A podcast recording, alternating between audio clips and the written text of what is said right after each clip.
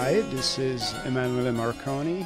Ich bin der Restaurator des Nationalen Museums für Musik in Vermilion. Ursprünglich stamme ich I'm aus originally Mailand. from Milan, Italy. Und von all den Menschen, die ich bisher auf meiner Reise getroffen habe, hätte ich jemanden wie ihn hier am wenigsten erwartet. Es ist nicht nur seine europäische Erscheinung, die Art, wie Emanuele sich kleidet. Er trägt ein hellblaues Hemd mit feinen weißen Streifen und zwei eng anliegende Halskettchen. Eine aus Silber, eine mit kleinen hellblauen Glasperlen. Sein Schritt wirkt elegant, sein Blick nachdenklich, fast ein wenig melancholisch. Und wie findet ein Schöngeist aus der alten Welt in die Prärie von South Dakota? Das ist eine faszinierende Geschichte. Dieses Museum ist weltweit super bekannt, weil es die wichtigste amerikanische Sammlung von Musikinstrumenten besitzt.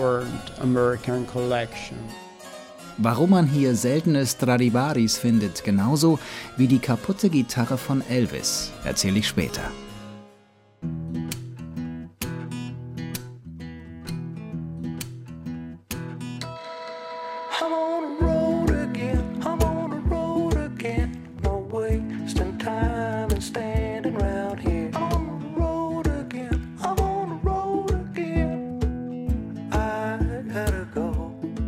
Ich bin Dirk Rohrbach.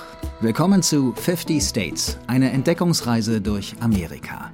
Heute mit der dritten Folge aus South Dakota, the Mount Rushmore State, wo die Köpfe der vier US-Präsidenten Washington, Jefferson, Lincoln und Roosevelt in den Granit der Black Hills gemeißelt sind.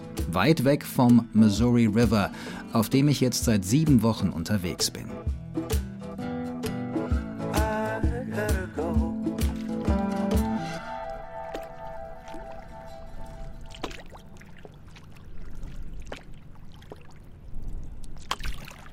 ...231 Meilen lang ist der Lake Oahe. Damit ist er der größte Stausee in South Dakota und der längste auf meiner Reise. 372 Kilometer ohne Strömung. Nur wenn der Wind von der richtigen Seite bläst, gibt's ein bisschen Unterstützung für mich. Tut er aber meistens nicht. Bilderbuch Prärie formt die Ufer. Weite Steppe, kaum Bäume. The shoreline of Lake Oahe is said to have more shoreline on this lake Die than the Küste entire hier coast of ist California. länger als die von Kalifornien. It's a very, very. It's got many, many points. It's got many, many bays, creeks. It's it's a very, very large area. Das ist Dalton Decker vom Army Corps of Engineers. Er zeigt mir das Wasserkraftwerk am Ende des Sees. 3600 Kilometer Küste sollen es sein, durch die vielen Buchten. Superlative gibt es eine ganze Menge für den Lake Oahe. Im Grunde verbindet er die Hauptstädte von North Dakota, Bismarck, und South Dakota, Pierre, wo ich Dalton treffe. Er ist Natural Resource Specialist, kümmert sich also um so ziemlich alles, was mit dem See und dem Land drumherum zu tun hat. Der Missouri hier ist ein System aus sechs Stauseen, wo früher ein natürlicher Fluss strömte, mit jeder Menge Sediment. Er war breit, das Wasser wärmer und er war schlammig. The Big Muddy war it sein was Spitzname.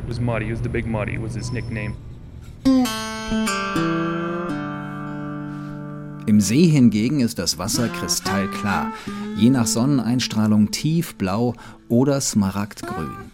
Die Dämme wurden in den 40er, 50er und 60er Jahren generalstabsmäßig geplant und gebaut.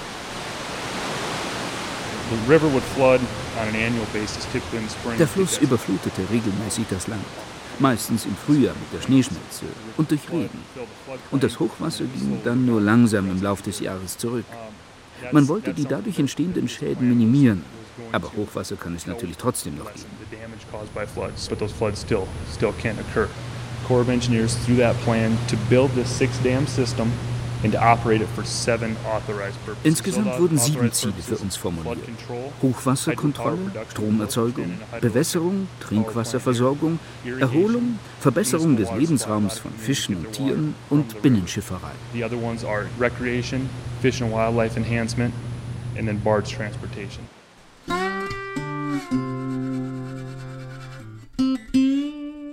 Klingt alles erstmal plausibel. Aber wie krass sich der Fluss und die Landschaft dadurch über quasi ein Drittel der Gesamtlänge des Missouri verändert haben, lässt heute viele Menschen hier am Sinn des Mammutprojektes zweifeln. when it was built, it was a very, very different time. You know, the 40s and 50s, a lot of these areas didn't have electricity. You know, these were rural areas. Das waren andere Zeiten damals. Viele ländliche Regionen hatten keinen Strom. Und als Präsident Kennedy 1962 hierher zur Einweihung kam, war das eines seiner Hauptargumente, Strom zu bringen, als wichtiger Schritt in die Zukunft, ins nächste Jahrhundert. It couldn't, it couldn't happen in such an efficient manner. Back then, 10-year period, you go from having Heute wäre ein solches Projekt in so kurzer Zeit nicht mehr umsetzbar. Innerhalb von zehn Jahren machte man aus einem Fluss ein System aus Stauseen.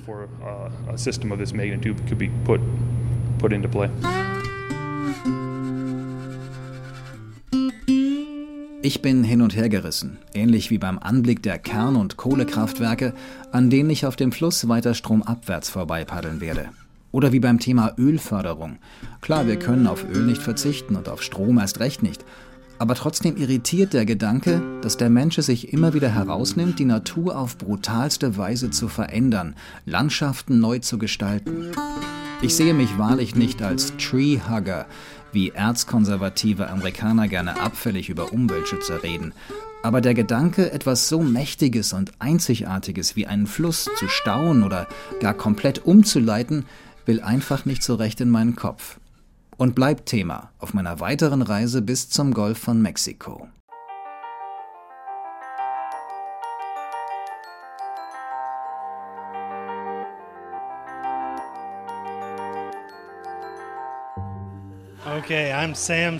Ich bin Sam Stukel, Fischbiologe für den US Fish and Wildlife Service. Ich arbeite bei der Nationalen Fischzucht in Yankton, South Dakota, wo wir jedes Jahr 10 bis 12 verschiedene Fischarten züchten. Unser Fokus liegt dabei auf dem hier im Missouri heimischen Löffelstör und dem weißen Schaufelstör. Es ist Mitte August, als ich Yankton erreiche und Sam kennenlerne. Wie sehr ich meine Ankunft hier in den letzten Wochen herbeigesehnt habe. Yankton hat historisch einiges zu bieten, war im 19. Jahrhundert die Hauptstadt des Dakota-Territoriums, bevor North und South Dakota zum 39. und 40. Bundesstaat wurden. Viel wichtiger noch für mich, in Yankton endet die wochenlange Plackerei auf den Stauseen. Der Gavins Point Damm ist der letzte, den ich umtragen muss. Und gleich unterhalb liegt die Fischzucht, wo ich Sam treffe. And I've always been a Missouri River fan. Ich bin nicht weit weg von hier am Missouri aufgewachsen und habe es geliebt, seine Ufer zu erkunden, zu fischen, Steine flitschen zu lassen und was man halt so macht. Der Missouri prägt diese Region der Vereinigten Staaten. Er wurde schon immer genutzt. Dann die Kultur und die ganze Tiere. Von der Wanderung der Zugvögel bis zum Gequake der Frösche und Kröten, das man überall hören kann. Das hat mich schon immer fasziniert. Von der Geschichte ganz zu schweigen.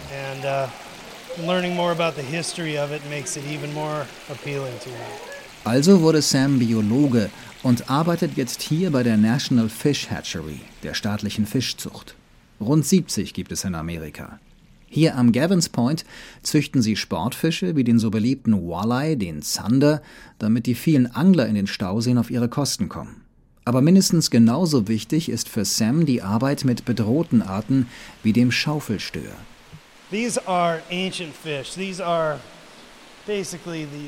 Er ist ein prähistorischer Fisch, den es schon seit Urzeiten gibt und der nur hier im Einzugsgebiet von Missouri und Mississippi existiert.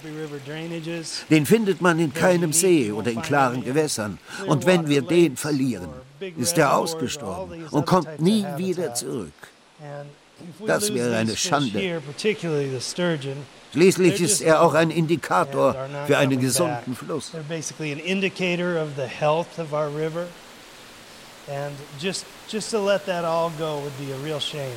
Die Aufzucht der Störe ist aufwendig und kompliziert.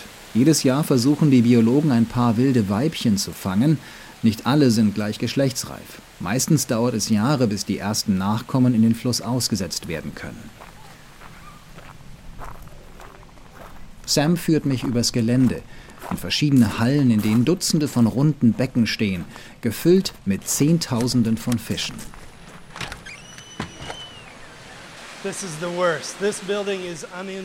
Hier ist es am schlimmsten. uh, Das Gebäude hat keine Isolierung. Im Sommer fühlt es sich an wie in einer Sauna. Im Winter ist es ein Eispalast. Und keiner hat große Lust, sich hier drin um die Fische zu kümmern. Hier, in diesem Tank, sind die wilden Störe, die aufs nächste Jahr warten. Am Boden siehst du drei, vier Fuß lange Fische. Sie sehen aus wie Dinosaurier. Some three to four foot long, dinosaur looking pallid sturgeon. Mich erinnern sie irgendwie an kleine, etwa ein Meter lange Haie. Yeah, I hear that a lot. They look a lot like a shark. Das stimmt. Manche sagen auch wie Alligatoren oder Krokodile mit ihrer langen Schnauze. Und die Brustflossen und der Schwanz sehen aus wie bei einem Hai. Pectoral and pelvic fins sticking out the side, very angular, very shark-like. Absolutely.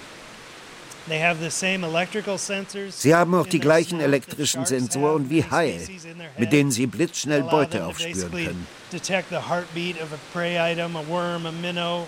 So they do have a lot of similarities to sharks. Sam hofft, dass die ausgesetzten Tiere später 40 bis 60 Jahre in freier Wildbahn leben, sich reichlich vermehren. Dann könnte der Schaufelstör vielleicht irgendwann von der Liste der bedrohten Arten, auf der er seit 1990 steht, gestrichen werden. Der Fluss wird wild, als ich Yankton verlasse. So steht's in meinem Flussführer. Aber nicht durch Stromschnellen, sondern weil er hier das tun darf, was er soll. Sich ungezähmt verzweigen, Inseln formen, Seitenarme, Untiefen. Und kein Army Corps oder sonst jemand darf daran was ändern. Der Missouri ist über 100 Meilen geschützt durch den Wild and Scenic Rivers Act, der seit 50 Jahren Flüsse in ganz Amerika in möglichst natürlicher Form bewahren will. Breit und schlammig strömt der Missouri durch sein Bett, das von Büschen und Bäumen am Ufer flankiert wird. Dahinter erstrecken sich Getreidefelder und Viehweiden. Abgesehen von ein paar Häusern am Ufer oder Straßen und Brücken sieht es hier so aus wie vor 200 Jahren auch schon, als Lewis und Clark bei ihrer Expedition nach Westen flussaufwärts zogen. Wo heute der Vermilion River in den Missouri mündet, gingen die Abenteurer damals an Land, um einen Ort zu erkunden, von dem die Sioux-Indianer Schauergeschichten erzählt hatten.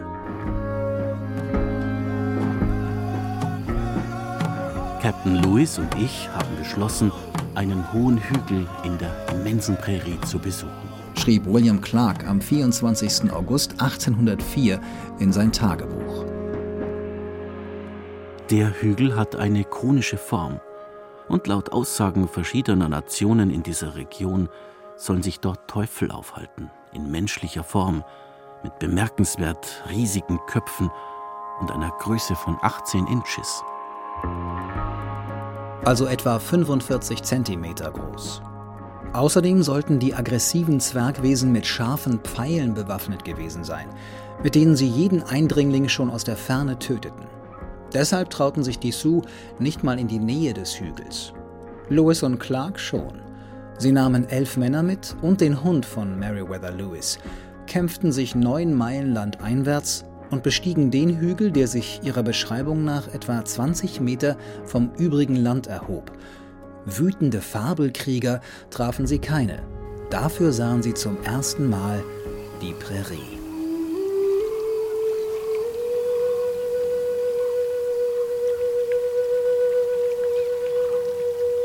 Vom Gipfel des Hügels aus erblickten wir die schönste Landschaft. Zahlreiche Büffelherden konnten gesehen werden, die in verschiedenen Richtungen grasten. Die Ebene erstreckte sich ohne Unterbrechung nach Norden, Nordwesten und Nordosten, soweit man schauen konnte.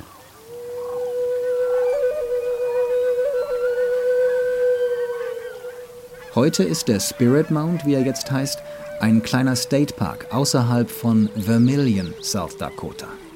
Lange Zeit war das Land in Privatbesitz, wurde als Farm genutzt, auf der Kühe weideten.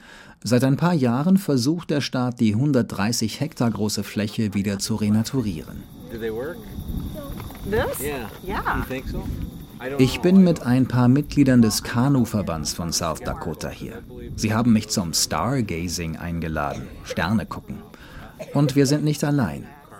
Uh, thank you all for being here. We've got uh, a few people here helping us out, helping me out. Uh. Der kleine Parkplatz am Trailhead ist total überfüllt. Dutzende von Hobbyastronomen und Einheimischen lauschen in einem großen Kreis den Worten des Chef-Rangers. Dann zerstreuen wir uns. Einige gruppieren sich um mitgebrachte Teleskope. Ich laufe den kurzen Trail durch die Dunkelheit der Nacht zum Hügel. Heute ist Samstag, der 11. August. Es ist 20 vor 11 gleich in der Nacht. Heute sollen besonders viele Meteoriten vom Himmel regnen.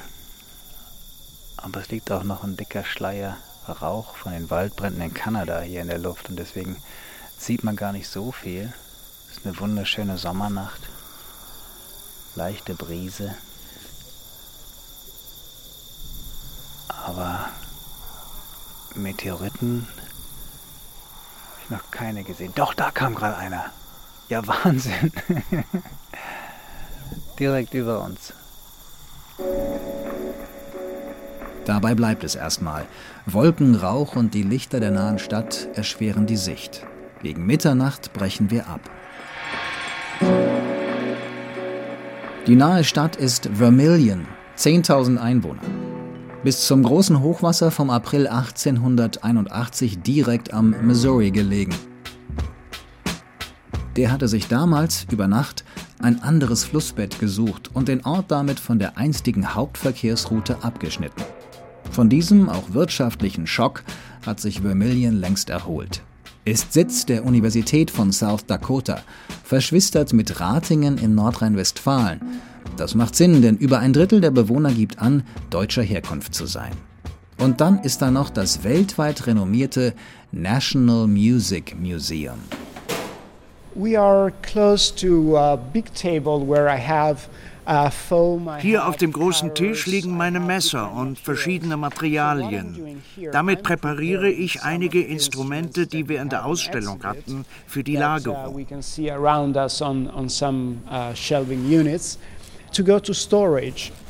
Das ist Restaurator Emanuele Marconi aus Mailand vom Anfang der Folge. Er verpackt gerade eine Oboe aus Elfenbein. So my main work is ich bin die Nanny für die Sammlung.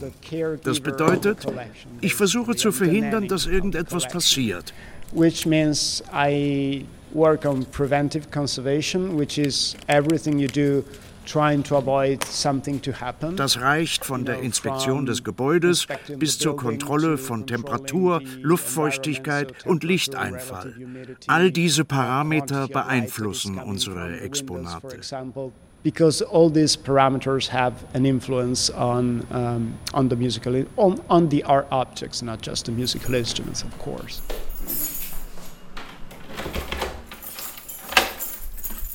Mehr als 15.000 besitzt das Museum. Nur ein Zehntel ist derzeit ausgestellt. Es fehlt der Platz. Deshalb soll bald erweitert werden. Zu den Exponaten zählen neben Stradivaris auch einzigartige Saxophone, jahrhundertealte Cembali und Gitarren legendärer Bauer. Well, probably the most well known is a guitar that was played by Elvis Presley and it has a very interesting story because this instrument Am bekanntesten ist wahrscheinlich die Gitarre, die Elvis Presley spielte. Sie hat eine interessante Geschichte, weil ihr Resonanzkörper beschädigt ist. Da fehlt ein kleines Teil und man kann ein Loch sehen. Das soll passiert sein, als Elvis sie während eines Konzertes am Ende eines Songs einem seiner Assistenten zuwarf. One of his assistants of his crew and he didn't get it. So the guitar dropped on the floor of the stage and got damaged. Der hat sie aber nicht fangen können, also ist die Gitarre auf den Boden gefallen und wurde dabei beschädigt. Er hat sie dann am Schluss einem Mädchen im Publikum geschenkt. Die hat sie später verkauft und vor ein paar Jahren ist sie zu uns gekommen. Die werden wir natürlich nicht reparieren, denn das Loch erzählt ja ihre Geschichte. is because that crack, that missing part, tells the story of Elvis launching his guitar into the air and his very unhappy end Dass all diese Schätze ausgerechnet in Vermilion, South Dakota, mitten in der Prärie zu finden sind, liegt an Arne Larsson, einem Norweger, der auswanderte und in den 50er Jahren als Musikprofessor hier an die Uni wechselte. Außerdem sammelte er Instrumente von überall her und vermachte seine umfangreiche Sammlung irgendwann der Universität. So ein bisschen wandelt Emanuele ja auf seinen Spuren. Auch er ein Einwanderer, der wegen seiner Leidenschaft kam, Musik und Instrumente. Erst studierte er klassische Gitarre, erkannte, dass sein Talent vermutlich nicht reichte und schwenkte dann um. Wobei er es hier in Amerika mit seiner Herkunft wahrscheinlich auch anders hätte schaffen können. I started baking ich habe angefangen zu backen, als ich hierher zog und bin deswegen ziemlich beliebt bei meinen Freunden. Ich mache Brot, Focaccia und natürlich uh, Pizza. Uh, Nicht nur das heimatliche Essen fehlt Emanuele hier, auch das Meer. Wie gut, dass es den Fluss gibt. I can't live without the element of water. And here we are exactly in the middle of the states, so as far as possible from the ocean and the sea. Ich kann ohne das Element Wasser nicht leben. Wir sind exakt in der Mitte des Landes, so weit vom Meer entfernt wie überhaupt möglich. Deswegen ist es so wundervoll, den Missouri zu haben. Egal, was Sie über ihn sagen, für mich ist er nicht gefährlich, sondern ein freundlicher Fluss. Ich habe nur ein paar Meilen von hier einen wunderbaren Strand mit weißem Sand entdeckt. Nicht viele kennen diesen Fleck. Das ist mein Paradies im Sommer, wo man total abschalten kann it's my piece of paradise during the summer because you really feel you're on our world in vacation and uh, you, you, compli- you completely unplug yourself.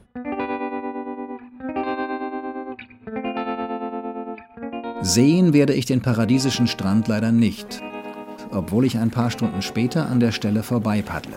Das Wasser ist noch immer zu hoch, die Ufer bleiben überspült, erst recht bei meiner nächsten Etappe durch den Bundesstaat Missouri, wo der Fluss zu einem Kanal für die Lastenkähne entstellt ist. Eine harte Probe für mich in der nächsten Folge.